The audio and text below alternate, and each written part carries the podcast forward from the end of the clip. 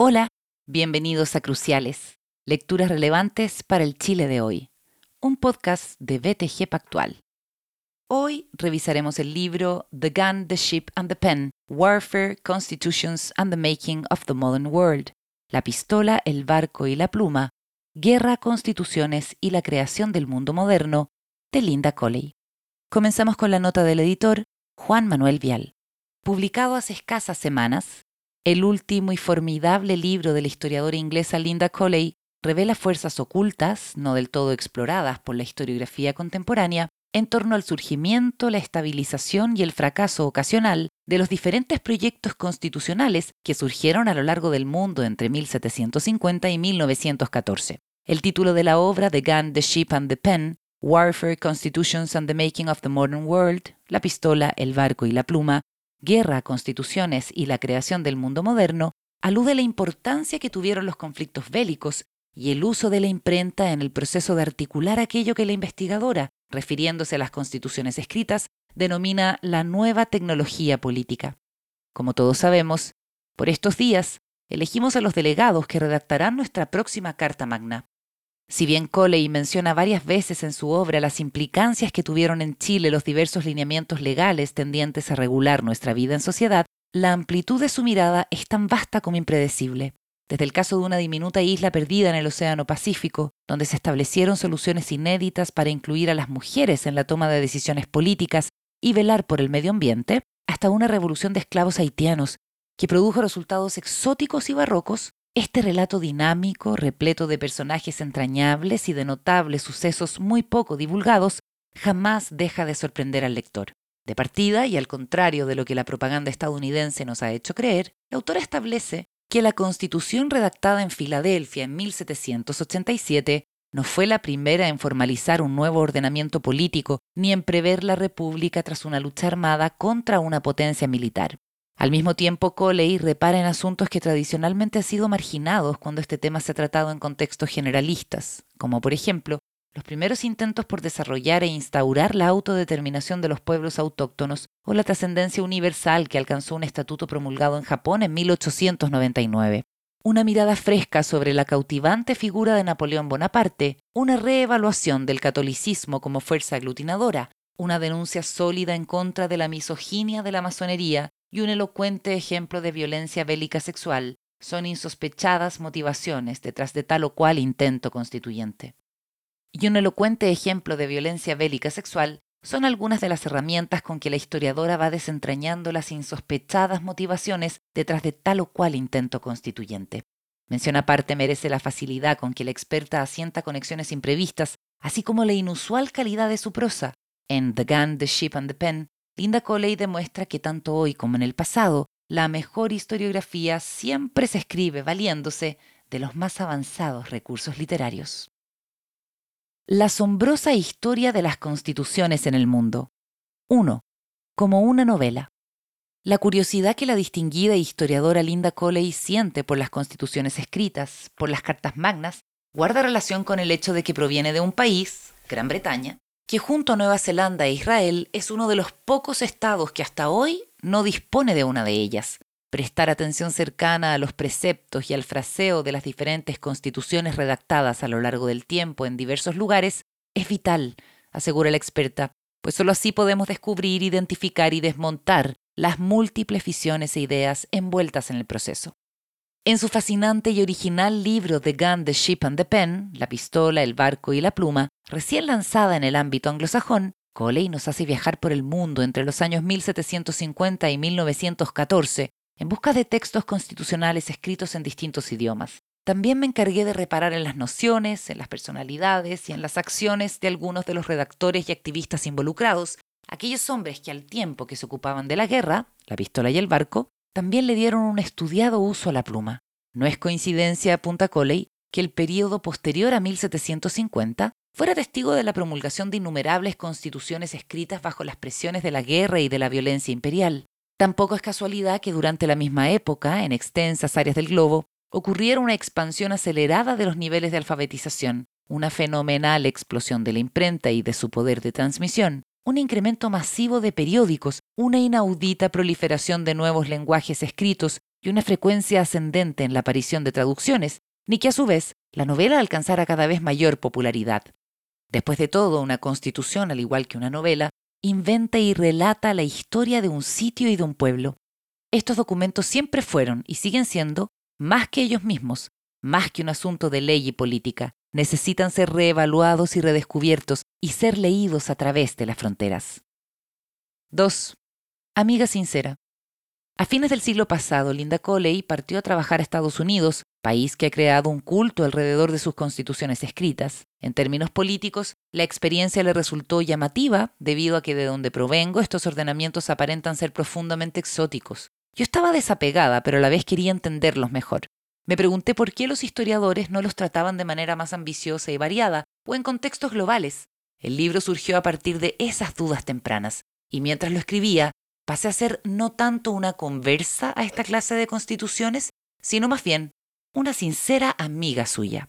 Según Coley, las constituciones son frágiles creaciones de papel a manos de hombres falibles. Donde quiera que existan, solo operan bien en la medida en que los políticos, los tribunales de justicia y las poblaciones interesadas estén dispuestos a dedicar esfuerzos sostenidos a pensar en ellas, revisándolas cuando sea necesario y haciéndolas andar día a día.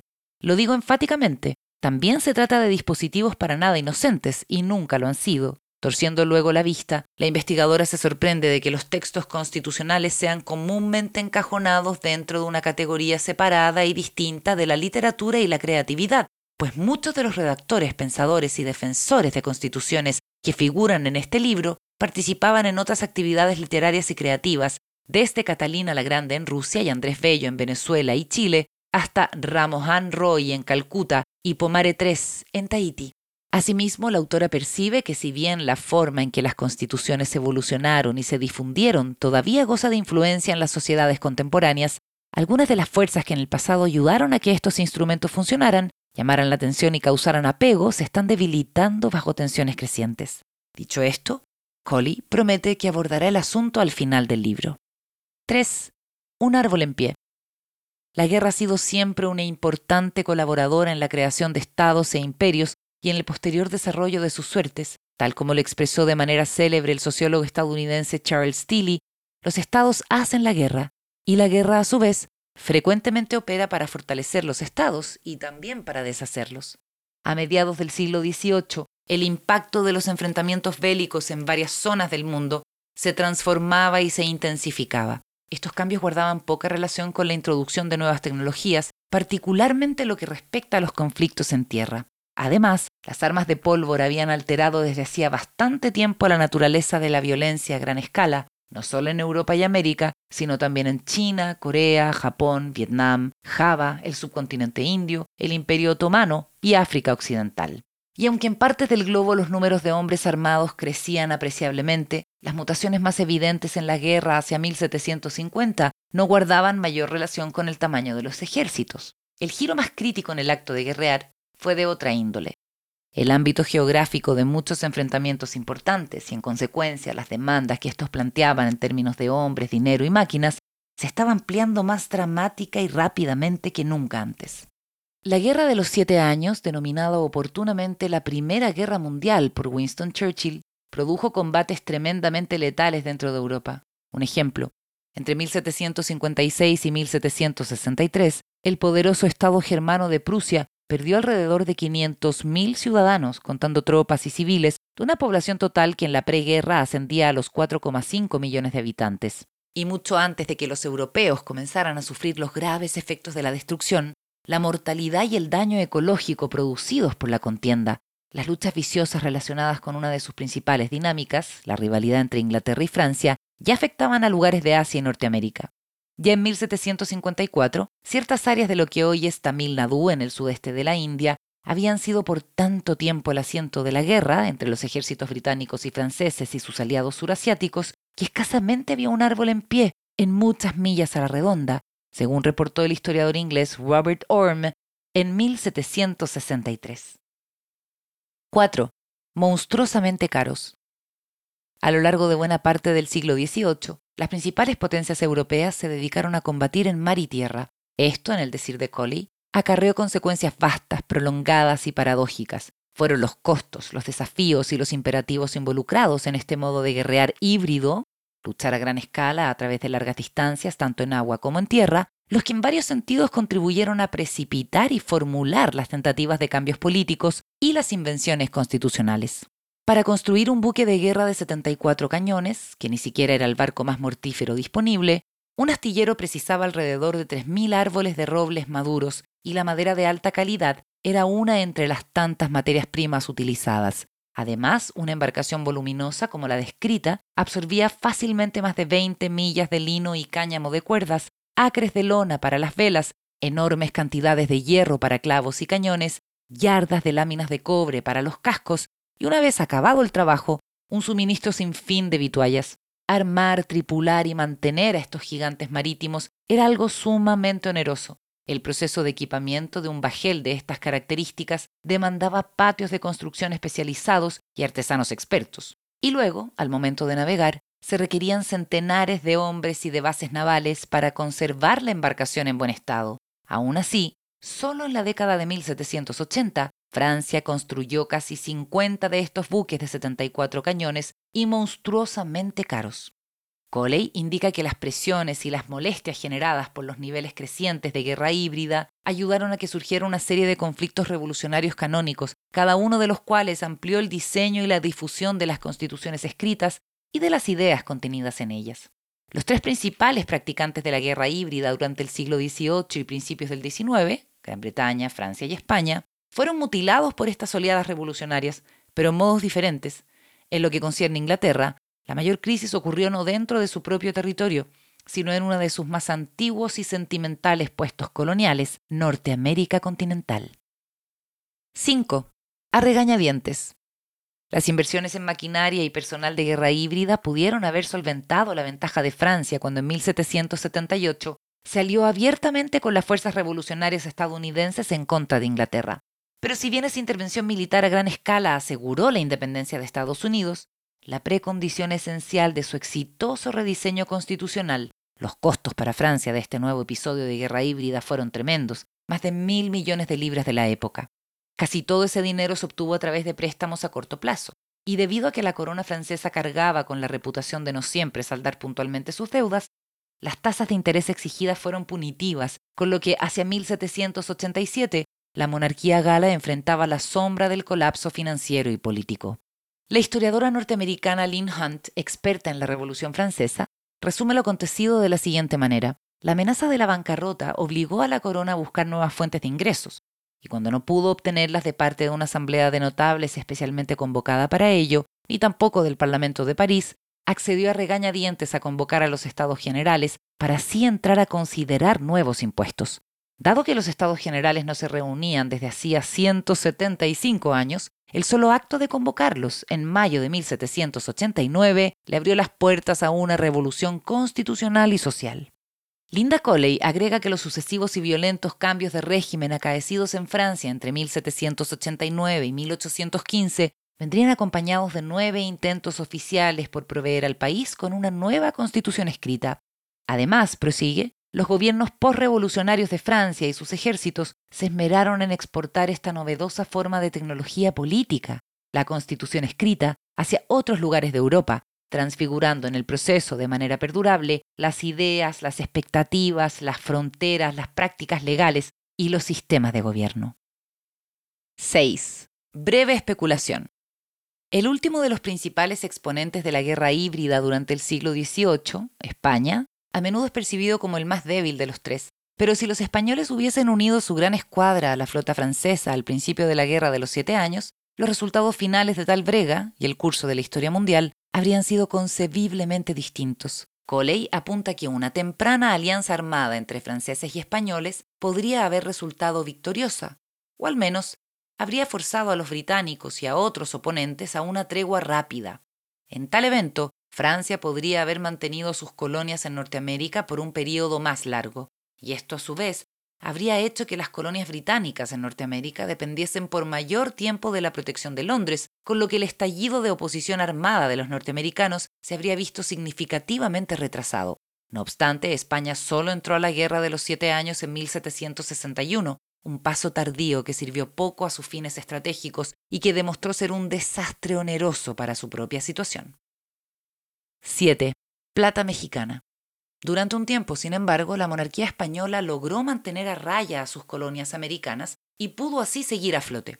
En parte, explica Coley, ello se debió a que dispuso de enormes embarques de plata americana provenientes abrumadoramente de México. Este flujo de metal, equivalente a 250 millones de pesos fuertes entre 1760 y 1810, se destinó a pagar la administración colonial de Nueva España. La plata mexicana también financió a los astilleros de La Habana, que emprendieron la renovación de la flota. Y finalmente sirvió como garantía para los préstamos de los bancos neerlandeses, que contribuyeron a costear las sucesivas guerras imperiales de España. Tras la explosión de una nueva oleada masiva de guerra híbrida después de 1792, la posición de la corona española se vio seriamente desafiada dentro de la península ibérica, al tiempo que el apego a la monarquía decreció decisivamente en Sudamérica. En el transcurso del conflicto extendido recién mencionado, cada componente de la costosa maquinaria de guerra española probó ser inadecuado para los desafíos que enfrentó. La escuadra fortalecida no pudo contra el poder marítimo de los británicos, tal como quedó demostrado de manera terrible en la batalla de Trafalgar en 1805, mientras que el ejército ampliado no pudo evitar que las legiones de Napoleón Bonaparte invadieran y ocuparan buena parte del territorio hispano tres años más tarde. Al igual que en Estados Unidos a partir de 1776 y en Francia luego de 1789, una consecuencia de estas crisis causadas por la guerra fue el viraje innovador hacia la pluma y la tinta. En 1812, los legisladores de oposición se reunieron en Cádiz, puerto principal de la costa sudoccidental de España, y produjeron una de las más ambiciosas e influyentes constituciones políticas del siglo XIX. E incluso antes de ello, los habitantes de Argentina, Guatemala, Venezuela y Colombia se aventuraron en sus propias guerras y bosquejaron sus propias e inéditas constituciones. 8. La Revolución de los Esclavos. El cuarto de los estallidos revolucionarios más conocidos de la época presenta singularidades que a Coley le resultan dignas de destacar. Situada en la parte occidental de la isla La Española, la colonia francesa de Santo Domingo era a la fecha la mayor productora de café del mundo, y sus plantaciones de azúcar rendían tanto como las de Jamaica, Cuba y Brasil en conjunto. Por lejos la colonia ultramarina más rica de los franceses, el asentamiento apresaba dentro de sus límites a cerca de medio millón de esclavos negros, de los cuales quizás Siete de cada diez adultos habían nacido en África. Cuando el excesivo involucramiento de Francia en las guerras híbridas desencadenó la crisis política en la metrópolis, las oleadas también alcanzaron a Santo Domingo.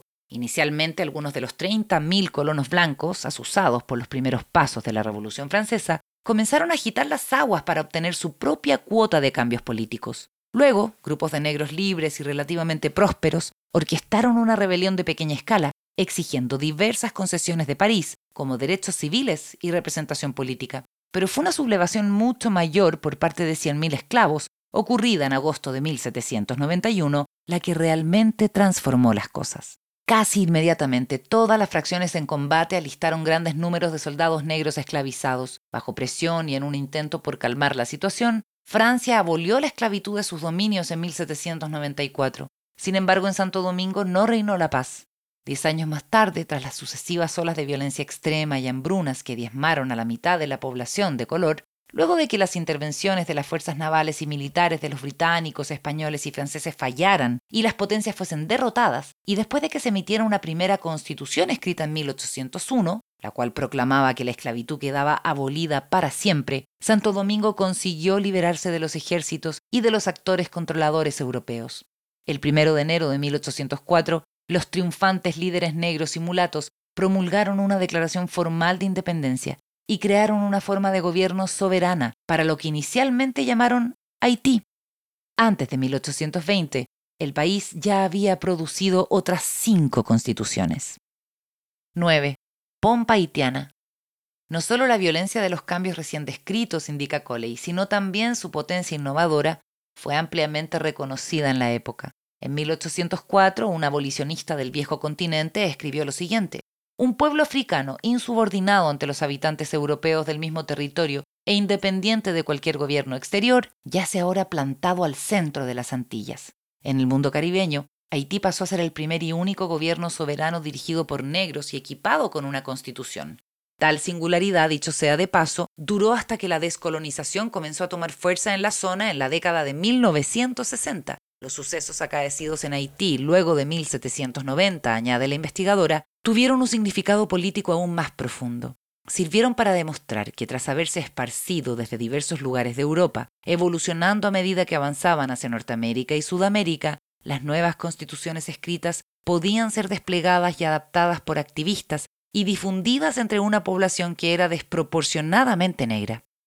Llegado a este punto, la autora se detiene en la figura de Henri Christophe, un tipo no tan eminente como otros líderes independentistas haitianos, quien en su constitución de 1811 proclamó que Haití sería una monarquía hereditaria. De este modo, tomando como modelo la pompa, las estratificaciones y el boato de la nobleza francesa, Christophe estableció una corte, una aristocracia de duques, condes y varones nominados y elegidos por su Majestad, el propio Henri, y se entregó a la construcción de palacios. Al final, se erigieron nueve de ellos, además de una generosa porción de château con nombres como Victoria y Bellevue-le-Roi. Collie advierte que es tentador juzgar todo esto como megalomanía pura, aunque sería un error. Henri Christophe no era el único general despiadado que entonces se había convertido en gobernante y se mostraba ansioso por premiarse con una corona y con la perpetuidad. Tal como bien lo sabía este nuevo rey haitiano, su contemporáneo casi exacto, Napoleón Bonaparte, se coronó a sí mismo emperador de Francia en 1804 y luego se hizo rey de Italia. Al igual que Napoleón, Christophe consideraba que el hecho de convertirse en monarca hereditario no era solo una forma de autoengrandecimiento, sino también un medio de asegurar aceptación y un reconocimiento internacional más amplio. Y tal como Napoleón, y como muchos mandatarios posteriores, Henry no vio inconsistencia alguna en asumir una corona y, por el otro lado, promulgar constituciones escritas. 10. Pluma femenina. Catalina II de Rusia, también conocida como Catalina la Grande, no hablaba ruso cuando se casó con el zar Pedro III, pues provenía de un ducado alemán ubicado en lo que hoy es Polonia. Sin embargo, a partir de 1765, durante el tercer año de su reinado, y tras forzar a su marido a abdicar, se dedicó a escribir con esmero un ordenamiento legal denominado Nakaz.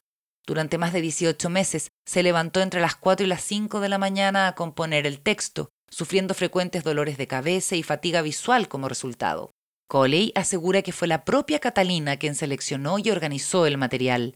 Su razón declarada para invertir tanto tiempo y tantos esfuerzos en ese documento era suministrar una guía y una agenda para que una comisión legislativa, convocada en Moscú, trabajar en modernizar y sistematizar las leyes del imperio ruso. Como en incontables ocasiones en el transcurso de The Gun, The Ship and the Pen, la autora hace aquí referencia a una pintura debidamente reproducida en el libro, donde la monarca figura en el acto mismo de componer el nakaz. La imagen es relevante y notable, asegura la estudiosa, puesto que es una de las pocas representaciones de antes del siglo XX en que vemos a una mujer activamente comprometida en la redacción de un importante texto legal y político. El hecho de que Catalina fuese una gobernante mujer, nominalmente soltera después de la muerte del zar, pero sexualmente activa, según sabía medio mundo, sin lugar a dudas colorió su estampa y contribuyó a esa atención obsesiva que recibía por ser de sexo femenino. Décadas más tarde, en 1796, mientras Catalina yacía en su lecho de muerte, un general ruso no pudo resistirse a reportar que se las había arreglado para echar un vistazo al trasero desnudo de la emperatriz. Colley estima que también es deprimentemente ilustrativo que mientras Catalina, al igual que tantos otros líderes poderosos de su época, era con frecuencia retratada montando un caballo, solo de ella se rumoreaba que había tenido un encuentro sexual con el cuadrúpedo. Incluso hoy, sostiene Colley, los historiadores se distraen de las consideraciones dedicadas a su mente y sus proyectos al especular en torno a qué hizo específicamente con su cuerpo. Más de un cuarto de siglo antes de que los autores de la Constitución francesa de 1793 proclamaran que el alivio público era una deuda sagrada y que la sociedad debía mantención a los ciudadanos desafortunados, Catalina había insertado la siguiente prescripción social en el NACAS. Las limosnas a los pobres en las calles no pueden considerarse como el cumplimiento de los deberes del gobierno, pues éste debe proveer a todos los ciudadanos un mantenimiento seguro, comida, ropa adecuada y un modo de vida que no sea dañino para la salud del hombre. Si bien el NACAS no fue propiamente una constitución escrita, a través de él Catalina instauró técnicas de comunicación política y de publicidad que ciertos exponentes posteriores del constitucionalismo codificado tomarían prestadas y desarrollarían. 11. Conocimiento pleno. En ocasiones los cambios constitucionales que acontecieron en Norteamérica fueron el espejo de sucesos políticos ocurridos en Europa, y no únicamente en la Europa anglófona. La constitución redactada en Filadelfia en 1787 no fue la primera en formalizar un nuevo ordenamiento político ni en prever la república tras una lucha armada contra una potencia militar. Pascual Paoli había intentado hacer eso mismo en Córcega en 1755 rebelándose contra el mandato de Génova y bosquejando en el proceso lo que explícitamente denominó una constitución, consigna Colley. El historiador estadounidense Gordon S. Wood estima que luego de 1776, año de la Declaración de Independencia de Estados Unidos, sus compatriotas les dieron un uso único a las convenciones constituyentes. Ante esta afirmación, nuestra insobornable experta nos recuerda que algunas de las técnicas utilizadas en estas convenciones norteamericanas y algunas de sus funciones ya habían sido ensayadas por Catalina la Grande en su comisión de Moscú de 1767 a 1768, celebrada para dar lugar a otro texto icónico, el Nakaz. Por la misma razón, continúa Colley, la idea de una constitución escrita como una ley suprema fundamental que restringía a la vez que empoderaba al gobierno no fue invención de un Estados Unidos self-made. Gustavo III de Suecia había contemplado tales nociones a la hora de embarcarse en su constitución escrita, la forma de gobierno de 1772. Linda Coley no está diciendo que estas y otras iniciativas europeas posteriores a 1750 influenciaron directamente los proyectos constitucionales estadounidenses, aunque ciertamente existía conocimiento pleno en las colonias norteamericanas de las acciones de Paoli en Córcega. El punto vital, arguye, es que en términos constitucionales, como en muchos otros aspectos, el Atlántico nunca fue tan ancho en la práctica. A ambos lados del océano, los experimentos y los escritos políticos se aceleraron en número y creatividad a partir de mediados del siglo XVIII, pues en cada orilla existían estímulos y desafíos por lo general similares. En Estados Unidos, como en buena parte de Europa, los intelectuales y los activistas se sentían atraídos por las ideas de la Ilustración referidas a sistematizar y reformar el gobierno, la ley y los derechos. Y en Estados Unidos, como en buena parte de Europa, Considerar positivamente estas nociones se hacía más urgente debido al uso creciente de la palabra impresa y las demandas de la guerra. 12. Mesas separadas. El conflicto entre Gran Bretaña y sus colonias independentistas en Norteamérica fue el mayor despliegue de guerra híbrida ocurrido hasta ese momento en la historia del mundo. La Fuerza Expedicionaria Británica que desembarcó en Nueva York en julio de 1776 incluía la mitad de la Armada Real y dos tercios del ejército, cuando los ingleses fueron finalmente derrotados en Yorktown en 1781, se debió nuevamente a la guerra híbrida, a través de los esfuerzos combinados de tropas franco-norteamericanas, compuestas por 16.000 hombres, y de una flota francesa tripulada por 19.000 marineros. No es de extrañar entonces que quienes conformaron la célebre Convención Constituyente de Filadelfia en 1787 tuviesen bastante experiencia bélica. En promedio, se trataba de hombres que ya estaban en sus 40 años, cual significaba que habían vivido a lo largo de la Guerra de los Siete Años, unos pocos combatieron en ella, antes de comprometerse a luchar de manera armada en la Guerra de Independencia. Treinta de los delegados de Filadelfia habían participado en este último enfrentamiento, incluyendo Alexander Hamilton, que sirvió como teniente coronel de artillería. Este contacto con las Fuerzas Armadas y con el combate peligroso puede ayudar a explicar por qué, incluso antes de un último encuentro fatal con su rival político, Aaron Burr, en 1804, Hamilton se permitió involucrarse en varios duelos, asegura Coley. La historiadora sostiene que el alto nivel de experiencia militar influyó en las prioridades y en las percepciones de los delegados. Dio forma al modo en que pensaban y actuaban. También tuvo un impacto en la forma en que escribían e imprimían lo escrito. La guerra, después de todo, podía continuar. Ostensiblemente una nación independiente y coherente, Estados Unidos permaneció como una confederación de estados cuasi autónomos y a menudo poco cooperadores. De ahí la disposición separada de mesas en el Salón Verde de la sede de la Independence Hall de Filadelfia, para permitirles a los representantes de los diferentes estados norteamericanos lugares propios para trapichar y dirimir. Las continuas fracturas domésticas, añade Coley, hicieron que las perspectivas de futuros ataques de parte de una potencia extranjera fuesen aún más ominosas. En 1787, e incluso bastante tiempo después, parecía bastante probable que un Estado expansionista europeo, en Bretaña obviamente, con sus bases en el norte y en el sur de Canadá o España, con sus posesiones en Florida y Luisiana, o incluso Rusia, movilizándose hacia el sur desde sus crecientes asentamientos en Alaska, lanzase una futura invasión de Estados Unidos, desperdigando o desestabilizando a los nerviosos estados norteamericanos. 13. Impresión cautivante. Casi todos los hombres de Filadelfia combinaban iniciativas prudentes y ansiedades acechantes con una dosis de esperanza e idealismo. Así se explica el cambio de último minuto efectuado al bosquejo de la Constitución estadounidense, cambio precipitado principalmente, al parecer, por el neoyorquino Gouverneur Morris, quien con sus 25 años era uno de los delegados más jóvenes de la convención. En un principio, la redacción comenzaba de la siguiente manera. Nosotros, el pueblo de los estados de New Hampshire, Massachusetts, Rhode Island, etc., hasta nombrar a todos los estados que descendían por la costa atlántica. No obstante, a último minuto, Morris alteró el fraseo y el preámbulo quedó enmarcado en su famosa formulación inicial. Nosotros, el pueblo de Estados Unidos, por razones que eran en parte aspiracionales, pero también tácticas y arraigadas en el desasosiego. En vez de dirigir la atención hacia estados separados y demasiado discordantes, Coley indica que la modificación de palabras sirvió para convocar a una nación americana que en realidad no existía como tal. En concordancia con lo expresado comúnmente en las redacciones de las constituciones políticas, la corrección aludida transmitía la impresión cautivante y triunfadora de unanimidad y orden. Y, de manera crucial, la inspiradora y novedosa alteración de Morris desvió la atención puesta sobre los herméticos delegados de Filadelfia.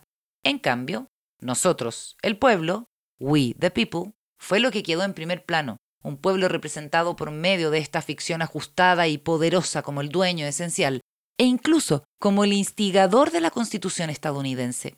Cuando publicaron el boceto de la Constitución en la primera página del Pennsylvania Packet, John Dunlap y David Claypool fomentaron conscientemente esa interpretación al imprimir la W de We con un enorme tipo bold, dirigiendo de ese modo el interés de los lectores hacia la llamativa afirmación, hacia la promesa inicial.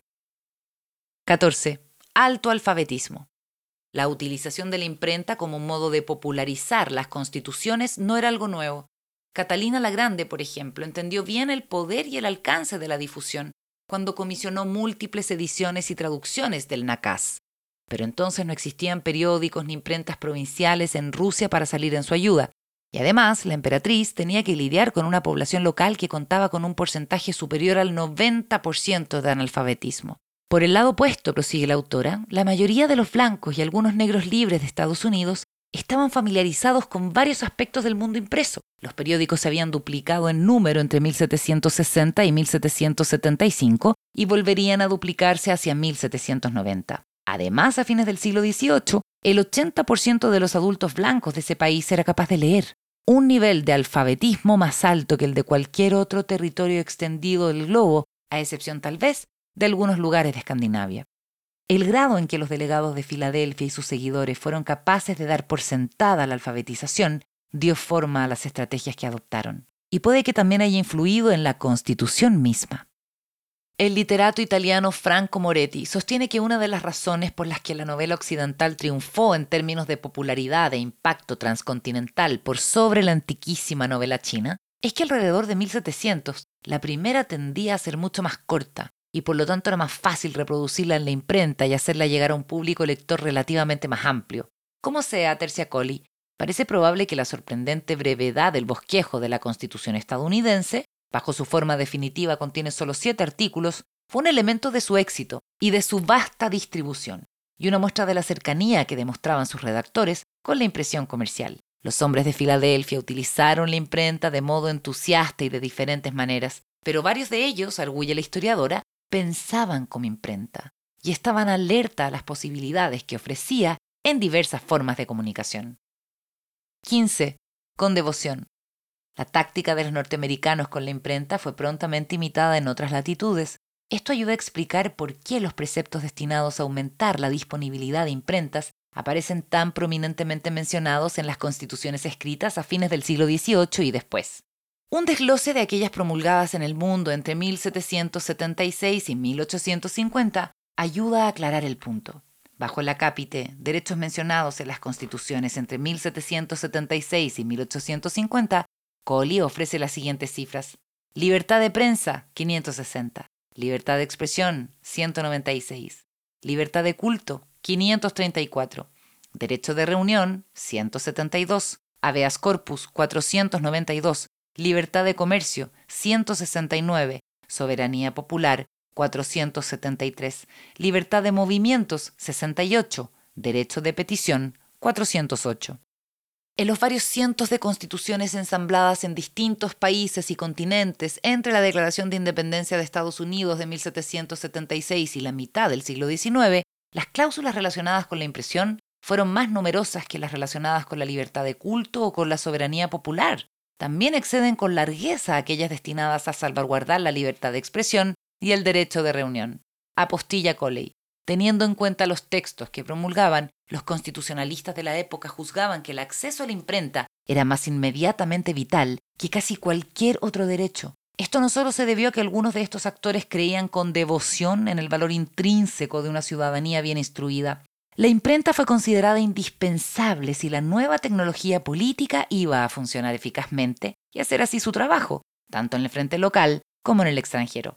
La Constitución norteamericana de 1787 sirvió como modelo para muchos ordenamientos legales de países sudamericanos, y las técnicas de impresión y de publicidad que los estadounidenses emplearon con tanto éxito tiempo después fueron imitadas por estas tierras. Los autores de la primera Constitución Provisional de Chile, dictada en 1818, se esforzaron para que el documento fuese ratificado con rapidez y estipularon que, una vez que se imprimiese, se ordenará publicarlo en todas las ciudades, pueblos y villas del estado. 16. Cherokees a la carga. Hacia 1830, los tres estados originales de Norteamérica aumentaron a 24 y entre 1787 y la década de 1820, la población estadounidense se triplicó. Pero dentro de esos cálculos oficiales del censo no figuraban los aborígenes, también llamados indios. ¿Qué eran entonces?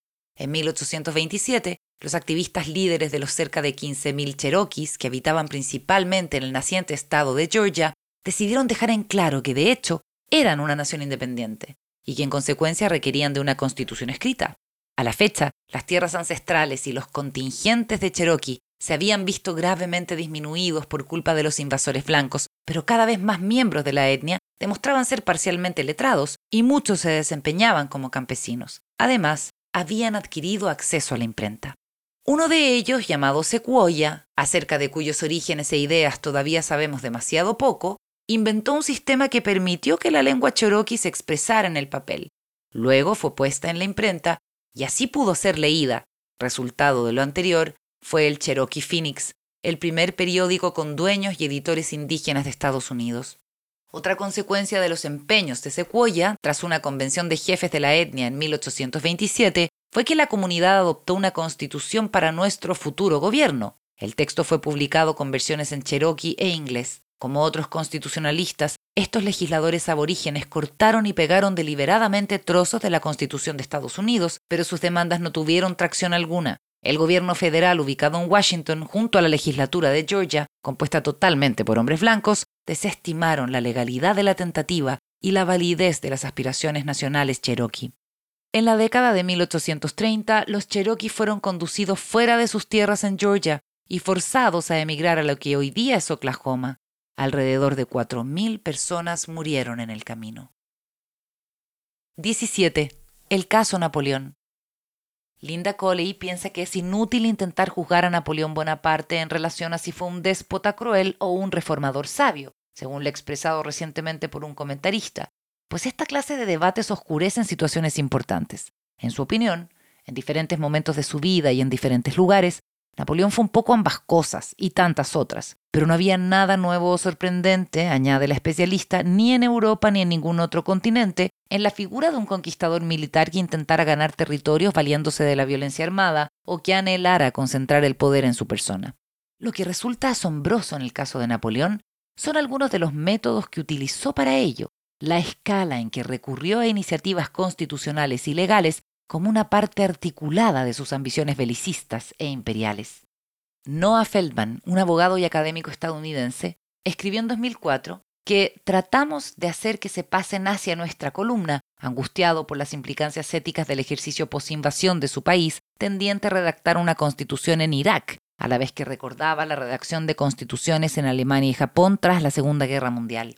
Al escribir y legislar para otros, concluyó Feldman, Estados Unidos había querido provocar que estos países derrotados tomaran partido por nosotros en una guerra global y nos fuesen útiles en ella. Para Coley, el asunto tiene un claro precedente remozar países con el propósito de alinearlos firmemente en su columna y hacerlos útiles en el contexto de una guerra global. También fue el cometido de Napoleón con las constituciones extranjeras que diseñó, pero sus acciones al respecto fueron mucho más numerosas que las operaciones estadounidenses y dejaron menos agonizantes en el camino.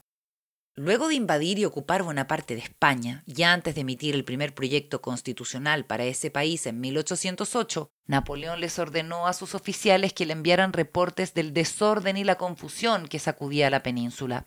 Estos informes eran necesarios, insistió, para publicar un día algo que muestre el estado de decadencia en que se ha hundido España y de este modo legitimar sus acciones. He venido a traer un remedio, declaró muy poco después en una proclamación dirigida al pueblo español, su monarquía es vieja. Mi misión es rejuvenecerla.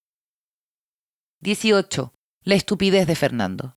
Admiradora de la constitución promulgada en Cádiz en 1812 tras la invasión napoleónica, fue la primera de su clase en España y se contaba entre las más liberales de su época, Coley repara en el hecho de que en la década de 1810 la mayoría de los textos constitucionales exploratorios provenían de sociedades protestantes. Las circunstancias de los hombres de Cádiz fueron diferentes, como asimismo el destino del documento que produjeron.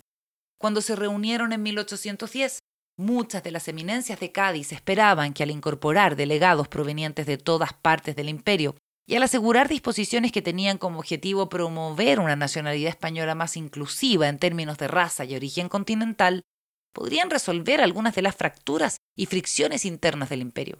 Pero las concesiones que ofrecieron, tercia la autora, probaron ser a fin de cuentas insuficientes. Además, debido a que los ejércitos franceses todavía estaban parapetados en España cuando se promulgó en 1812, y debido a la consiguiente estupidez de Fernando VII, la Constitución de Cádiz nunca fue sistemáticamente implementada en las colonias ultramarinas de España, más de lo que fue en España misma. Vale recordar que al recuperar el trono de manos de José Bonaparte, Fernando VII renegó del ordenamiento de Cádiz y precipitó así la independencia de los países latinoamericanos. Las nuevas constituciones independentistas, confeccionadas en Argentina, 1826, en Chile y Perú, 1828, y en Nueva Granada, Uruguay y Venezuela, 1830, retenían fuertes trazos del modelo original de Cádiz. Un tercio de los delegados reunidos en Cádiz entre 1810 y 1812 eran clérigos católicos, lo que los convertía en el grupo ocupacional más numeroso en las cortes encargadas de redactar el texto constitucional.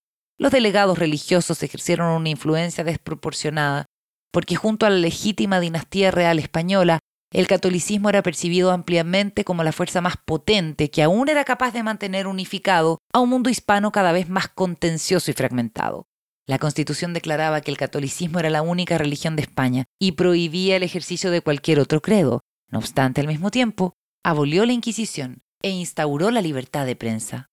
Algunos comentaristas protestantes que en otros sentidos admiraban esta nueva constitución española, Thomas Jefferson entre ellos, repudiaron las disposiciones tendientes a fortalecer la supremacía de la Iglesia Católica y las calificaron como un desliz aberrante en torno a la intolerancia reaccionaria.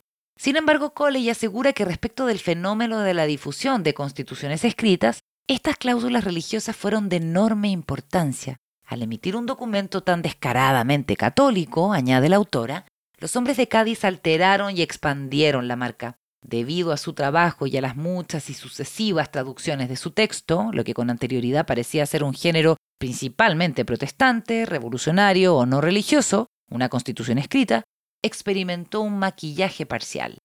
En otras palabras, se convirtió en algo que las sociedades predominantemente católicas podían abrazar sin sentirse tan preocupadas de que al hacerlo pudiesen comprometer sus filiaciones espirituales ni su cultura. 19. El imán británico. Se pregunta la autora, ¿cómo es posible que alguien como Jeremy Bentham haya nacido y pasado la mayor parte de su vida en Inglaterra, precisamente el lugar que, según parece, rechazó el encanto de la nueva tecnología política? el caso del erudito y grafómano Bentham, el individuo que aspiró a escribir constituciones para todo el mundo, es francamente excepcional y está expuesto con tanta gracia y detalle que sería una ignominia intentar reducir aquí su esplendor. Bastará entonces con citar una inquietud más general de Linda Coley referida al motivo por el cual Gran Bretaña actuó como un imán para toda clase de individuos interesados en las constituciones escritas y como un fenomenal polo de dispersión de estas. Especialmente importante para la reciente política constitucional fue la escala, la velocidad y la amplitud con que Londres producía y distribuía impresos. Una consecuencia de la industrialización precoz de Inglaterra fue que transformó la productividad de las imprentas. Hacia 1800 en Londres operaban imprentas que ya no tenían marcos de madera, sino de hierro, lo cual condujo a un aumento exponencial en los resultados.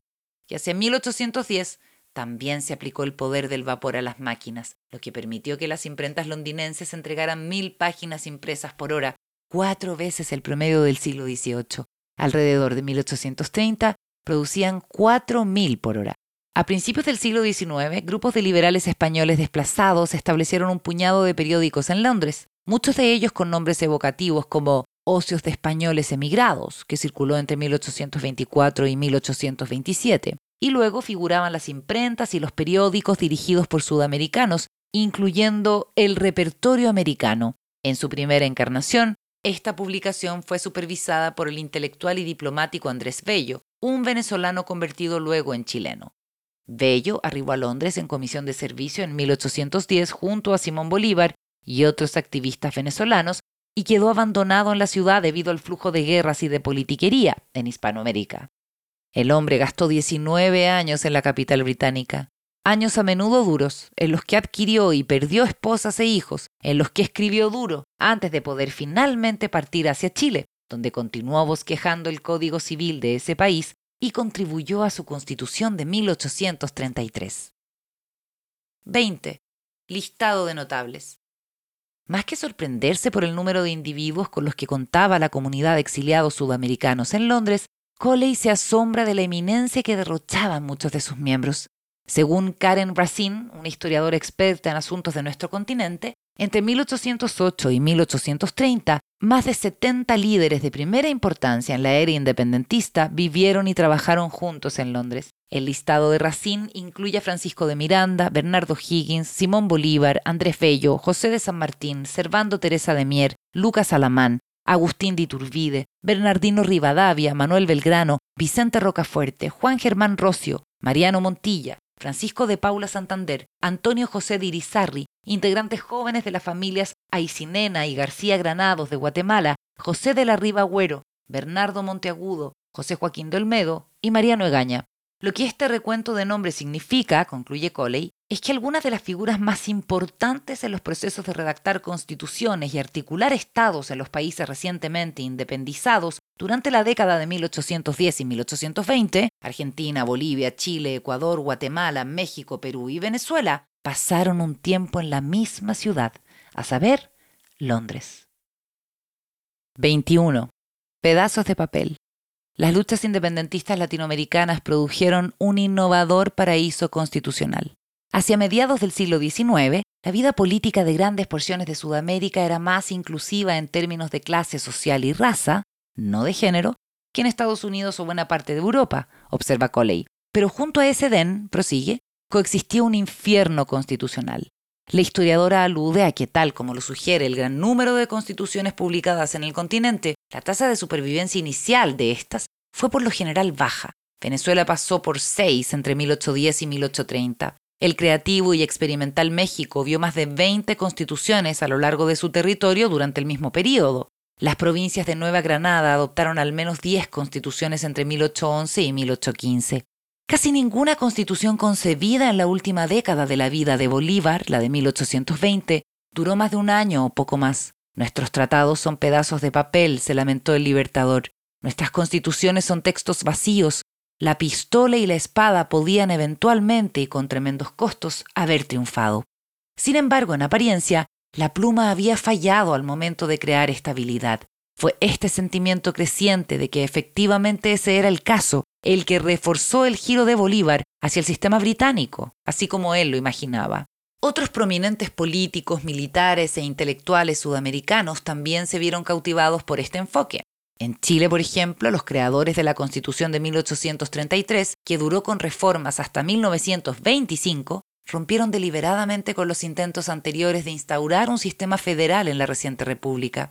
En cambio, estos legisladores se aseguraron de contar con un ejecutivo más fuerte e incorporaron aspectos de lo que se llamaba el patrón inglés de gobierno. El sistema aludido era el mismo que había celebrado Montesquieu en El espíritu de las leyes, libro en que el sabio francés arguía que las leyes y las instituciones de un país debían elaborarse en concordancia específica con su cultura, sus maneras y su geografía.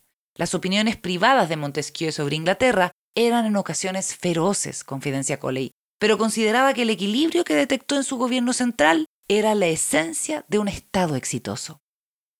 22. Bandera de repuesto.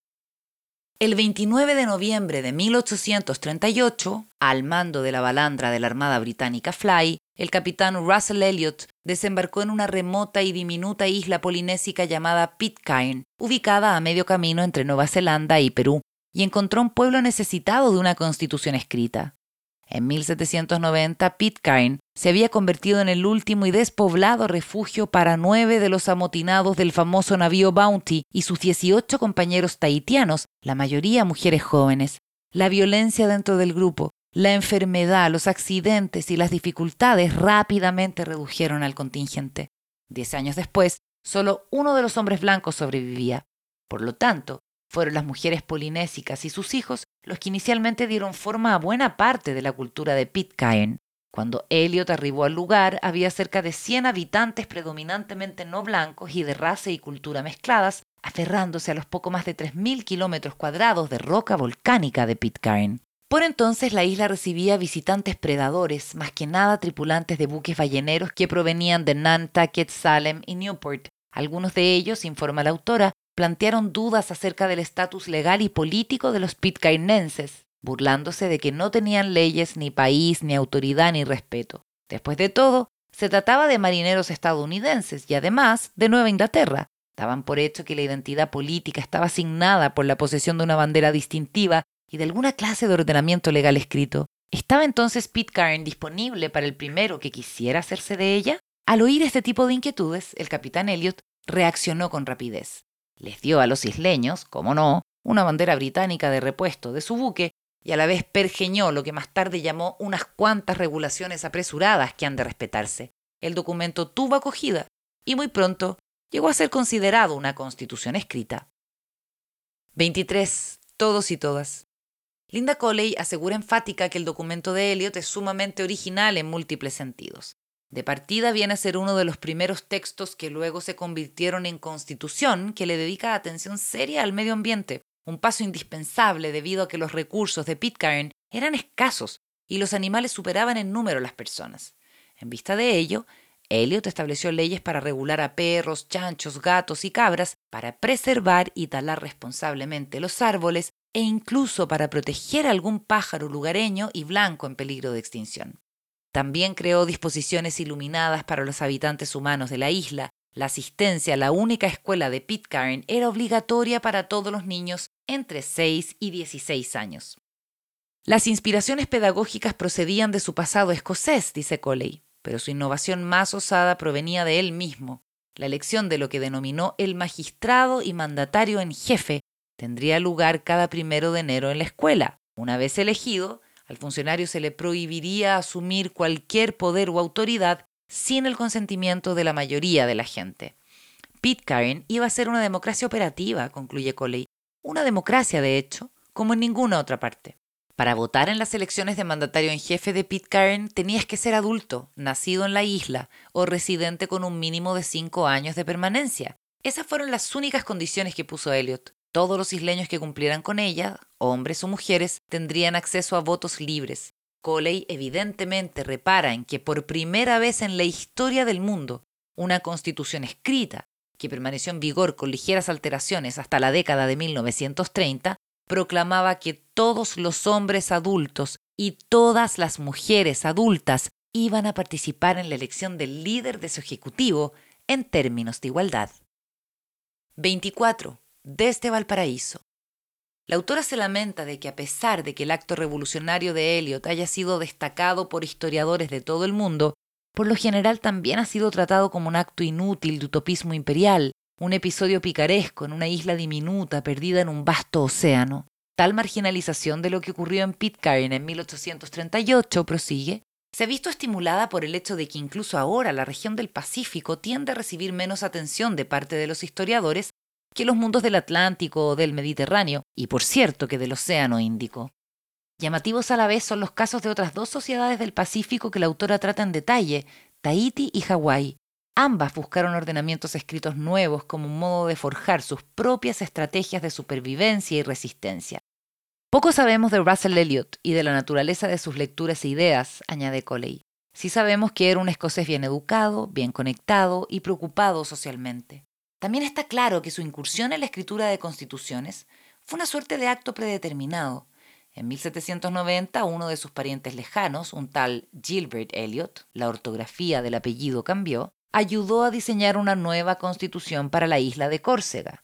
Además, el buque de Russell Elliot, el Fly, de la Marina inglesa, operaba normalmente desde el puerto de Valparaíso, en la costa de Chile, país que había pasado por no menos de cinco constituciones entre 1822 y 1833.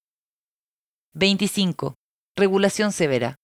En vista de la convicción demostrada por Eliot al otorgar derechos políticos a las mujeres pitcairnenses en 1838, es inevitable preguntarse, aduce Coley, por qué la grandísima mayoría de las otras constituciones redactadas antes de principios del siglo XX restringían la ciudadanía activa solo a los hombres. Hay respuestas bastante obvias, continúa pero la propagación de la nueva tecnología política supuso una diferencia en el trato a las mujeres y en ciertas maneras en varios lugares hizo que las cosas empeoraran. En la década de 1790, pocos años después de que el estado de Massachusetts promulgara una ambiciosa constitución que le otorgaba el derecho a voto a cada habitante varón mayor de 21 años, la principal logia masónica del lugar publicó una versión de una de las más populares canciones masonas, que era tanto una parodia como una reafirmación de un episodio vital en el libro del Génesis. Esta validación masónica de un argumento antiguo y respaldado por la religión, que las mujeres no solo eran físicamente débiles, sino también frívolas y moralmente frágiles, y por lo tanto doblemente necesitadas de una regulación severa, es significativa, dado que existieron vínculos evidentes entre la aparición y la organización de la masonería y el surgimiento de nuevas constituciones escritas, a partir de la década de 1710, las logias de masones, organizaciones fraternales que se reunían con regularidad a conversar, discutir y parrandear, se expandieron rápidamente a lo largo de Europa y América. Desde muy temprano, varias logias se esforzaron y publicaron aquello que explícitamente denominaron constituciones. Convertirse en masón y participar en la escritura y la publicación de un texto afín era una de las formas en que un hombre podía familiarizarse más ampliamente con la idea y los usos de las constituciones de papel. A Coley le resulta sugerente la cantidad de eminentes constitucionalistas que fueron miembros de logias masónicas, Pascual Paoli en Córcega, George Washington y Benjamin Franklin en Estados Unidos, Jean-Jacques Regis de Cambacer en Francia, Agustín Argüelles en España, o Simón Bolívar y José de San Martín en Sudamérica, o posteriores activistas no occidentales, como Motilal Nehru en la India, o el líder de los jóvenes turcos, Mehmet Talat. Pero en la masonería, con sus cercanas conexiones con la nueva tecnología política, las mujeres fueron abrumadoramente dejadas fuera, tal como indicaba la canción de Massachusetts. Las mujeres masonas no serán. 26. Hombres diezmados. Una nueva oleada de guerras similar a la de mediados del siglo XVIII sacudió al mundo entre las décadas de 1850 y 1870. Y al igual que otros periodos repletos de conflictos, estas irrupciones de violencia produjeron y fomentaron una serie de nuevas constituciones políticas. La mayoría de las principales guerras de este periodo involucró al menos a un protagonista no europeo. Y en algunas de las más grandes, las fuerzas europeas operaron solo como auxiliares mientras que los tres enfrentamientos más vastos y letales de la época ocurrieron fuera de las fronteras de Europa. Además de la rebelión Taiping y la guerra civil estadounidense, la investigadora alude a los brutales sucesos ocurridos en los campos de batalla de Paraguay. En 1864, el imperio brasileño junto a Argentina y Uruguay se embarcó en un ataque contra la República de Paraguay, una contienda que iba a ser conocida como la Guerra de la Triple Alianza. Cuando concluyó en 1870, la lucha había conducido a la muerte del presidente paraguayo, un ambicioso hombre de armas llamado Francisco Solano López, cuyas adicciones militares se habían visto estimuladas por el hecho de que presenció varios combates de la Guerra de Crimea. La disputa aniquiló a buena parte de la población masculina de Paraguay. La escala de la matanza, prosigue la autora, aparentemente se relativiza si la comparamos con la de la Guerra Civil estadounidense. En términos de número de muertes en batalla, esta última fue la segunda contienda más destructiva de la era. Aún así, se estima que de cada mil norteamericanos uniformados, unos 21 murieron en combate activo. En Paraguay, por el contrario, las bajas en combate probablemente alcanzaron la cifra altísima de 400 por cada mil habitantes. Tras el fin del conflicto se esbozó una nueva constitución. Fue implementada en un país que todavía estaba bajo ocupación extranjera y donde ahora las mujeres sobrepasaban a los hombres en una proporción de 4 a 1. 27. El recocido japonés. Desde 1830 en adelante, las constituciones escritas comenzaron a implementarse con mayor velocidad lejos de América y Europa pero algunos de estos ordenamientos no occidentales fallaron con rapidez o fueron abandonados y muchos surgieron en lugares pequeños con poca o ninguna influencia global, como Túnez, Hawái y Pitcairn. El caso de Japón es manifiestamente distinto. Su constitución de 1899 fue la primera en ser implementada en el este de Asia, una confirmación más de que este instrumento político se estaba convirtiendo en un fenómeno universal. La Carta Magna japonesa no fue efímera, pues duró hasta bien entrado el siglo XX. El documento era un compuesto, o en otras palabras, un recocido, cualidad que en parte da cuenta de su supervivencia y de su vasta importancia. Como tantas de las constituciones pioneras, el texto japonés se vio acelerado por las presiones de la guerra y las amenazas continuas de violencia. Los redactores de la ordenanza tuvieron la oportunidad de recibir mayores inspiraciones foráneas, debido a que a la fecha los buques a vapor transoceánicos y los trenes de larga distancia promovían contactos más estrechos. Subraya Coley. La aparición de la Constitución japonesa operó irrevocablemente para alterar las ideas y las relaciones de poder en el globo, en parte debido a que ocurrían demasiados cambios simultáneos. En lo que concierne a las constituciones escritas, los años comprendidos entre 1899 y el comienzo de la Primera Guerra Mundial en 1914 fueron testigos de la adopción de nuevas versiones a un ritmo frenético. Las transformaciones del Japón de la época impresionaron a medio mundo. Un país extenso que no estaba situado en la órbita occidental, que no era cristiano y cuyos habitantes no se veían a sí mismos como blancos, había implementado una constitución que echó raíces, un documento que disponía severas restricciones en el acceso al voto, por cierto, pero que a la vez proveía de ciertos derechos populares y establecía un parlamento funcional. Además, Japón había alcanzado todo esto junto con espectaculares transformaciones económicas, industriales, educacionales y tecnológicas.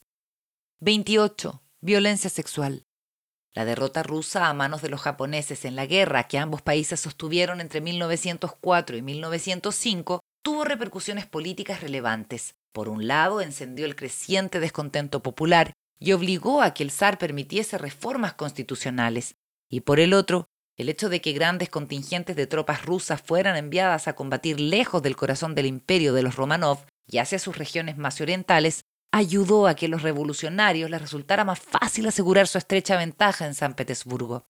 Entre las decenas de imágenes oportunas y elocuentes que ofrece Coley en su estudio, figura una pieza de propaganda de guerra japonesa, una silografía shunga, género de estampas niponas, que tiene como motivo central el sexo, en la que se ve cómo un soldado de infantería japonés forzó a su enemigo ruso a ponerse de rodillas, le bajó los pantalones del uniforme y procede a violarlo. La violencia sexual, añade la investigadora, es un rasgo de cualquier guerra, pero este no es el tema central de esta impresión shunga. Para reconocer cuál es aquí verdaderamente el mensaje, debemos situarnos en un contexto más amplio. Hacia 1914, cerca del 85% del mundo había sido colonizado u ocupado por fuerzas predominantemente blancas, los imperios de la Europa occidental y central, Estados Unidos y por supuesto Rusia.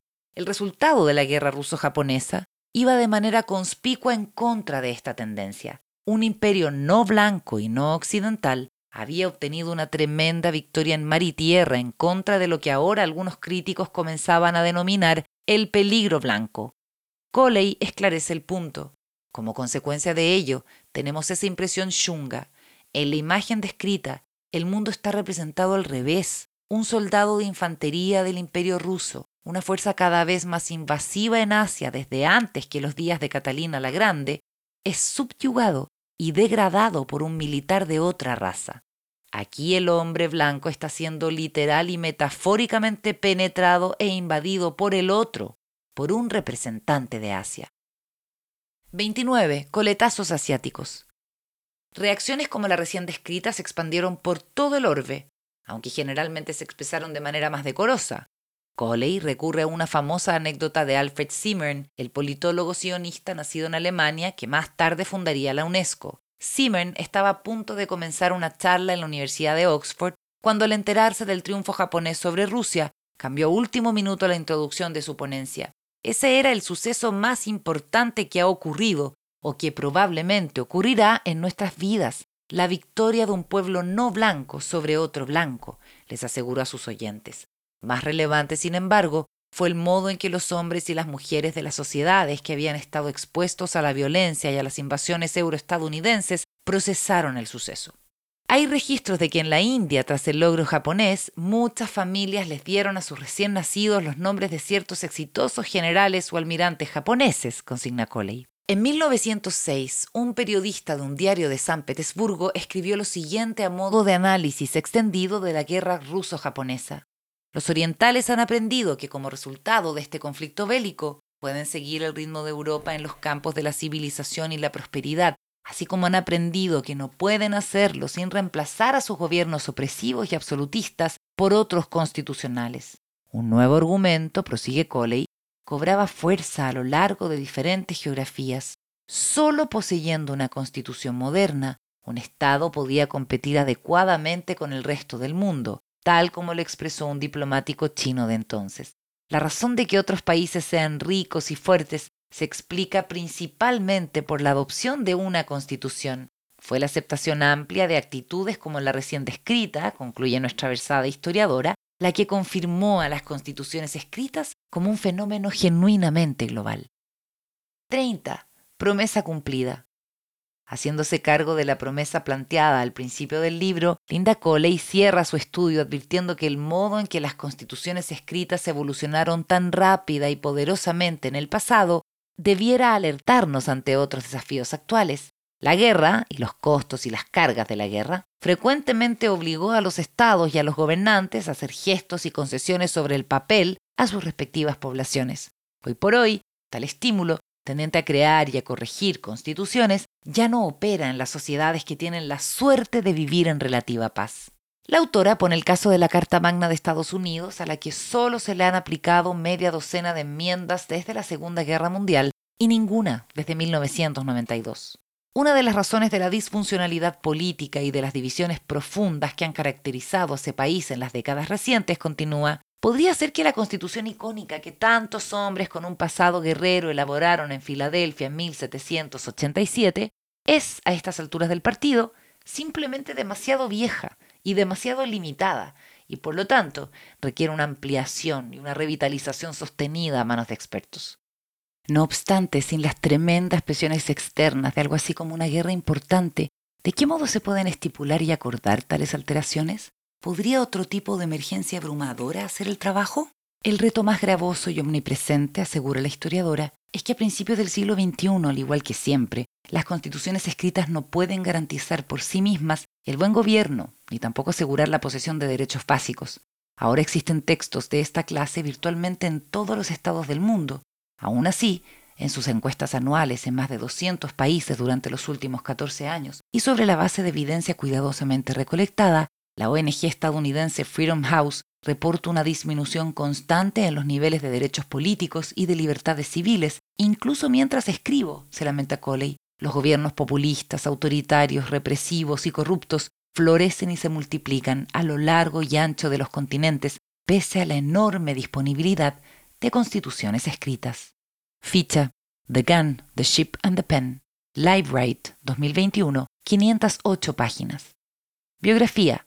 Autora de siete libros trascendentales, Linda Coley se desempeña actualmente como profesora de historia en la Universidad de Princeton. Es miembro de la Academia Británica y del Collegium Sueco de Estudios Avanzados. Con la publicación de Britons, británicos, obtuvo el premio Wolfson, mientras que The Ordeal of Elizabeth Marsh, El suplicio de Elizabeth Marsh, fue catalogada como una de las mejores obras de 2007 por el New York Times. Coley divide su tiempo entre Estados Unidos y Europa.